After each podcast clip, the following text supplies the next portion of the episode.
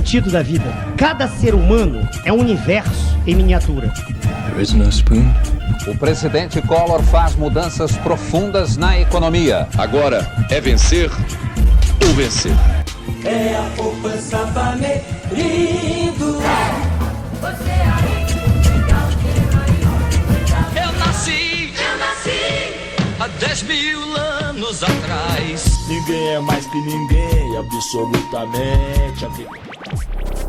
É isso aí, todos muito bem-vindos ao podcast Pensamento Descentralizado. Eu sou o Rodrigo Digital, do canal Dash Dinheiro Digital. Não se esqueça de curtir e compartilhar os nossos vídeos do YouTube. Se você é a primeira vez aqui no nosso canal, clique no sininho para receber as notificações. Estamos presentes também no iTunes, no Google Play e no SoundCloud para o nosso podcast. E é claro, você pode seguir a gente também no Twitter, Instagram e também no Facebook. Mais uma vez, muito bem-vindos ao Pensamento Descentralizado.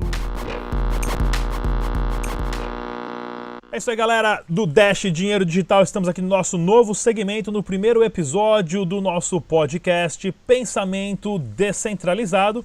E o nosso convidado hoje é o Tiago César, ele que eu acabei escutando um podcast com ele com o Fernando Urti no podcast em inglês, uh, no Crypto Voices. O Thiago é representante da Transfero Suisse no Brasil, também conhecida como Bit1, e nós vamos estar conversando sobre OTC Over the Counter que são as compras e vendas de criptomoedas. Tiago, muito bem-vindo, tudo bem?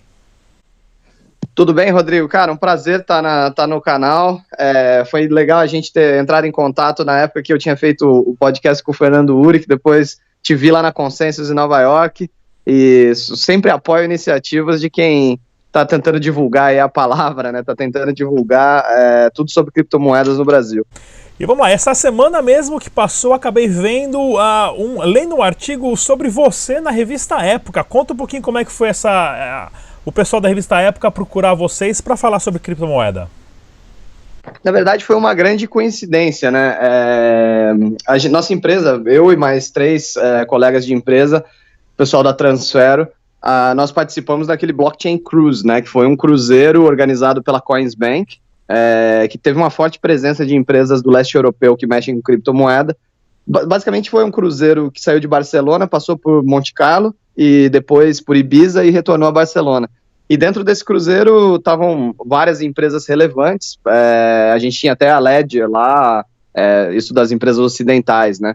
É, Bitlish, é, a gente tinha representantes notórios aí do mundo cripto. Tava o John McAfee lá, tava o Charlie Lee, Bob Lee, os, os usual suspects aí do, do mercado de cripto internacional. Jimmy Song, Roger Ver estava lá também. Então, foi uma imersão grande aí no, no, no mundo de cripto. E, por sinal, a, a uma jornalista, a Nayara, tava, da revista Época, ela estava no Cruzeiro também. E aí, conversando com, com alguns dos brasileiros que lá estavam, né, alguns representantes da Coinbase e tal, a Nayara falou, poxa, conta mais da sua história, né, da trajetória da, da Bit1 no Brasil e depois da, da abertura da Transfero Suíça na Suíça, e aí acabou saindo aquela matéria. Então, é, eu confesso até que me pegou desprevenido, porque é, algumas pessoas me mandaram mensagem no LinkedIn falando, pô, te vi na época. Eu falei, caramba, na época? e aí eu fui lá e, tá bom, aí eu fui ver a matéria e compartilhei, né. Eu, eu, na verdade, achei a matéria através da, da Flipboard, né, do aplicativo de notícias, que eu sou super fã e tava lá, li a matéria, adorei.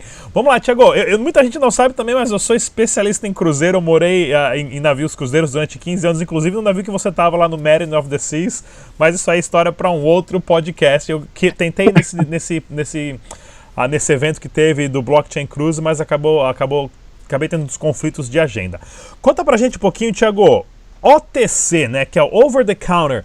Como é que funciona isso e por que que isso movimenta muito dinheiro em criptomoedas? Olha, é, o OTC, ele para mim é, é para mim já estava desenhado, né, no que o mercado ele ia mudar é, de uma lógica de exchange de varejo para uma lógica de o grande volume estaria em vendas over the counter.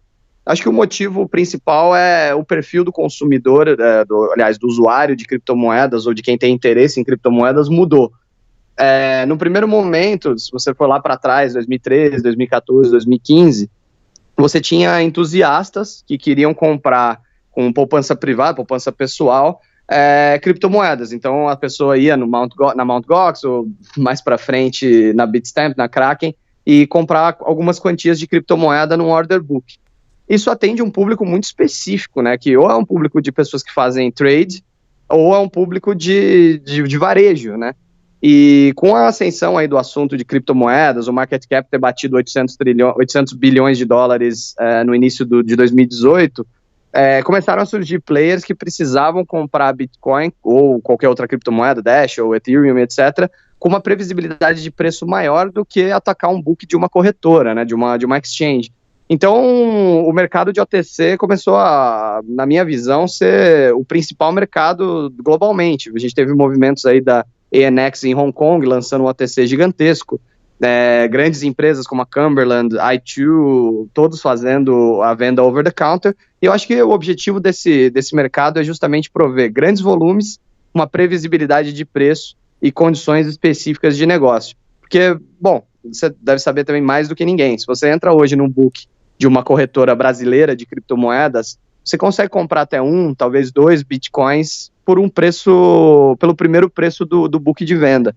Mas se você precisa comprar um volume maior, você precisa comprar 100 bitcoins, 200 bitcoins, você vai invariavelmente atacar o book, você vai ter um preço médio maior, porque você vai começar a pegar ordens mais caras de venda, porque o book está todo pulverizado, e aí o nome disso, até o termo técnico para isso é slippage, né? Você vai acabar sofrendo aí de, com slippage na hora de comprar no book.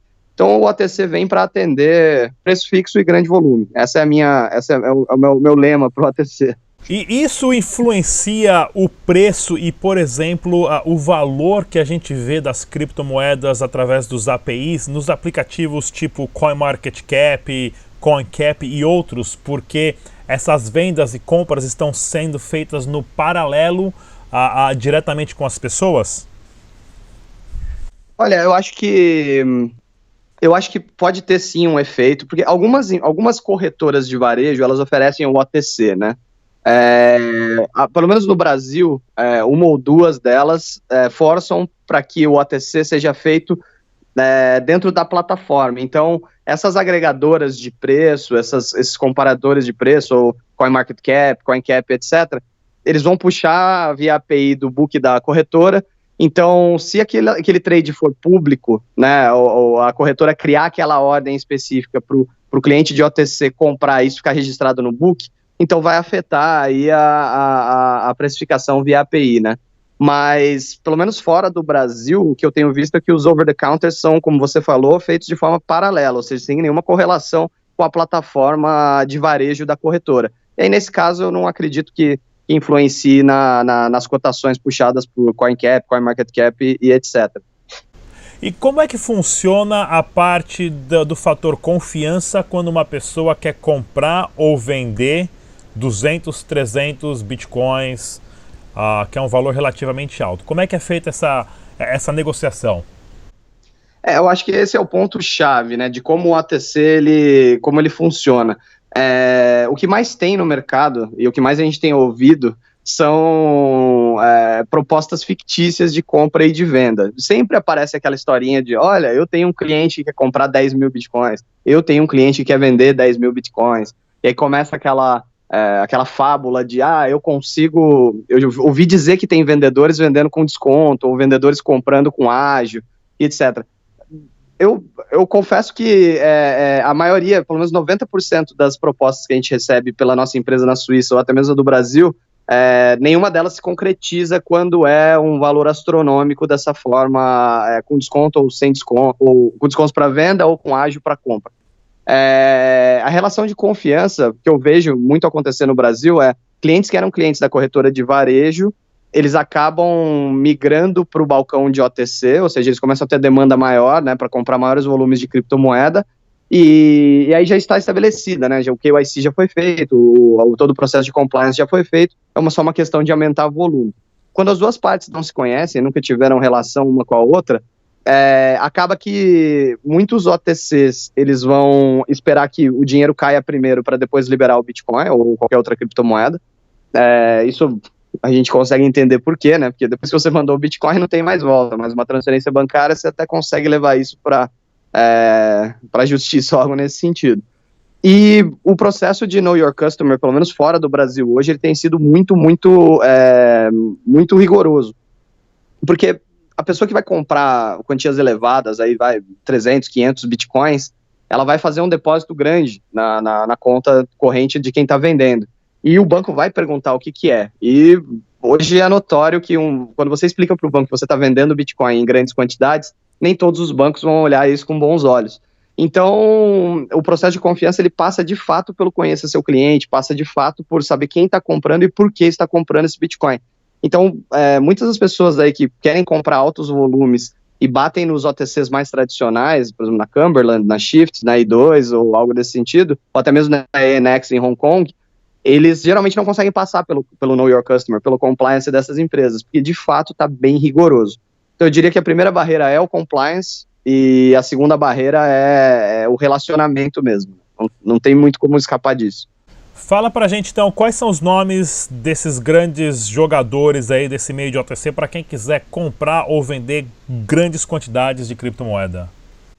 Eu acho que existem dois tiers, né? Existem duas, dois segmentos. Existe, existem, por exemplo, empresas como a nossa que acaba comprando diretamente de grandes players que tem geralmente compras mínimas elevadas. Isso é até um ponto que eu deveria ter mencionado é, geralmente um ATC maior, ele não vai negociar menos de 100 bitcoins, lotes de menos de 100 bitcoins de uma vez por transação.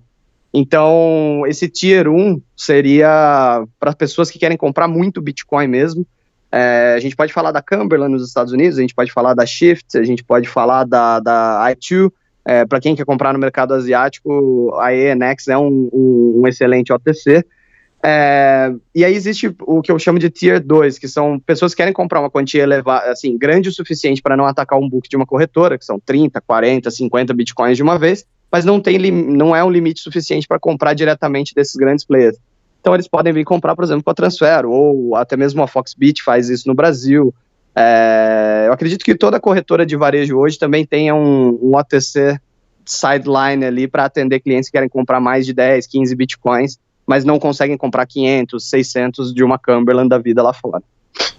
E, e, como é que você vê essas, essas compras e vendas de OTC? Isso pode influenciar o preço do mercado? Isso tem um ponto positivo ou não? Eu acho que é, uma coisa que eu percebi no mercado de criptomoedas é que o motivo pelo qual as pessoas compram a criptomoeda varia de acordo com o país e jurisdição que elas estão. Então, no caso brasileiro, é, a gente teve esse fenômeno aí, pelo menos do ano passado, em que o spread era alto, então as grandes compras eram liquidadas rapidinho no Brasil para você aproveitar o spread, a diferença de preço entre o mercado nacional e o mercado estrangeiro. É, como muita gente começou a fazer isso, a gente viu uma, uma a gente consegue ver hoje aí uma, uma, uma diminuição significativa no, no spread da criptomoeda brasileira versus estrangeira. Então, de fato, isso afeta sim o preço, né? É, quem lembra aí do. Gente, o Brasil ele já foi um, mercado de extremos, né? A gente teve no ano passado é, um spread que chegava quase. Bom, em alguns dias chegava a 20%, 25%, mas a média ficava em 10%, 12%. Ou seja, a gente tinha um Bitcoin um dos mais caros do mundo. É, isso também foi visto na Coreia antes das mudanças regulatórias.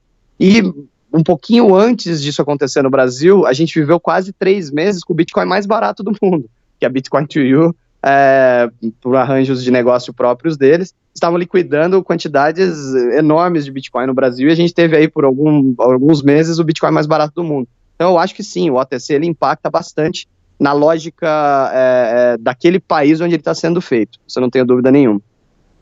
Muito legal, Tiago. Acho que tem bastante a, a informação aqui para o nosso pessoal uh, do canal Dash Digital no nosso podcast Pensamento Descentralizado. Já vou deixar o convite aqui para você voltar para a gente gravar mais um programa uh, falando sobre criptomoedas e, é claro, tudo que está acontecendo. Você é uma pessoa que viaja bastante. Mais uma vez, para todos os nossos ouvintes, para quem tiver alguma pergunta, deixa aqui na descrição desse vídeo, é claro. Conversamos aqui hoje com o Thiago César da Transfero Suisse Gestão de Ativos e vou deixar também o link a, a mais a, a, da, dos das comunicações do Tiago aqui embaixo na descrição desse vídeo. Tiago, mais uma vez, muito obrigado. Quiser mandar um alô pro pessoal, fica à vontade. Rodrigo, obrigado pelo convite. É sempre um prazer. Sempre que a gente pode, é, pelo menos, compartilhar um pouco da, da experiência, é, é sensacional. E recomendo, sempre que as pessoas perguntam, poxa, é, onde eu consigo aprender mais? Eu sempre recomendo canais como o seu, como o canal do Fernando Uric. Eu acho que é a melhor forma de, de absorver um conteúdo tão complexo, né, para quem nunca mexeu com isso. É, bom, deixar um alô para toda a comunidade brasileira de, de Bitcoin. Espero que juntos façamos mais e, e, cres, e cresçamos juntos também. É isso. Um abraço, Rodrigo.